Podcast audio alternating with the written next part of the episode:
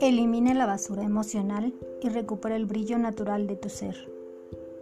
Así como preparas un terreno para construir una casa, un edificio, un parque, así como preparas un espacio para remodelar, para ampliar, para embellecerlo, así es necesario despejar tu espacio mental para estar en disposición de adquirir, acomodar y usar nuevos conocimientos, ejercer nuevos valores, adoptar nuevas actitudes que beneficien a tu persona y a tus relaciones.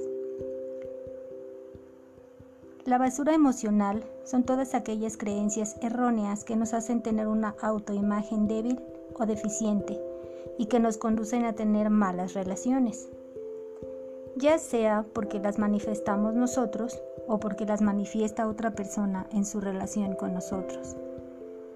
Para ir limpiando, es necesario partir del reconocimiento de que la actitud es errónea, en el sentido de que propicia reacciones adversas a una sana relación. Por ejemplo, la manipulación, el chantaje, el control, son actitudes que buscan un beneficio, una ventaja sobre el otro, una ganancia personal egoísta.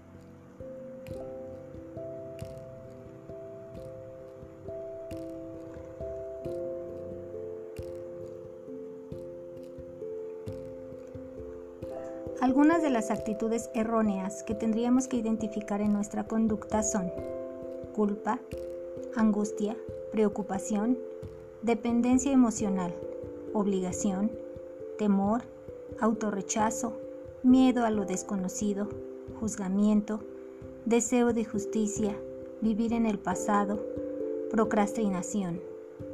Todas ellas van conformando una estructura mental debilitada que bloquean la psique hacia el ejercicio de la libertad e impiden la realización de nuevas experiencias.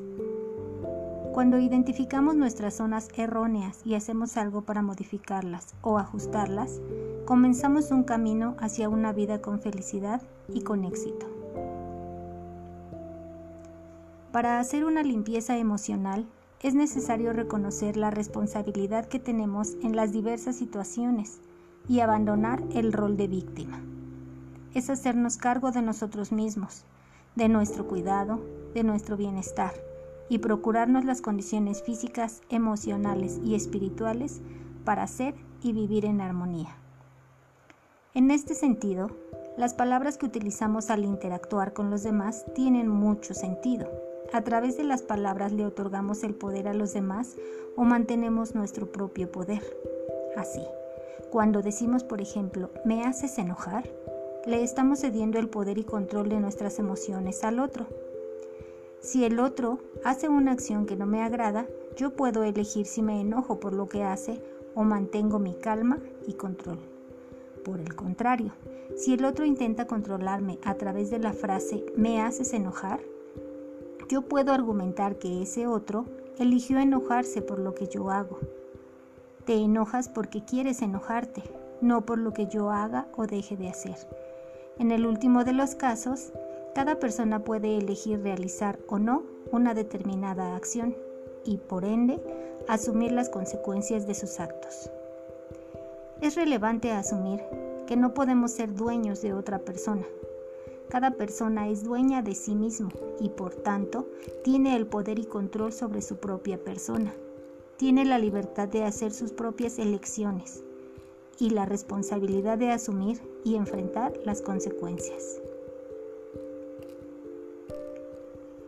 Cuando aprendemos a conducirnos por elección libre y responsable, cuando dejamos de intentar someter a los demás, cuando dejamos de permitir que violenten nuestras libertades, estaremos en el camino hacia una vida libre de relaciones tóxicas que tanto daño hacen a nuestra estima, a nuestra estabilidad emocional y a nuestra salud mental.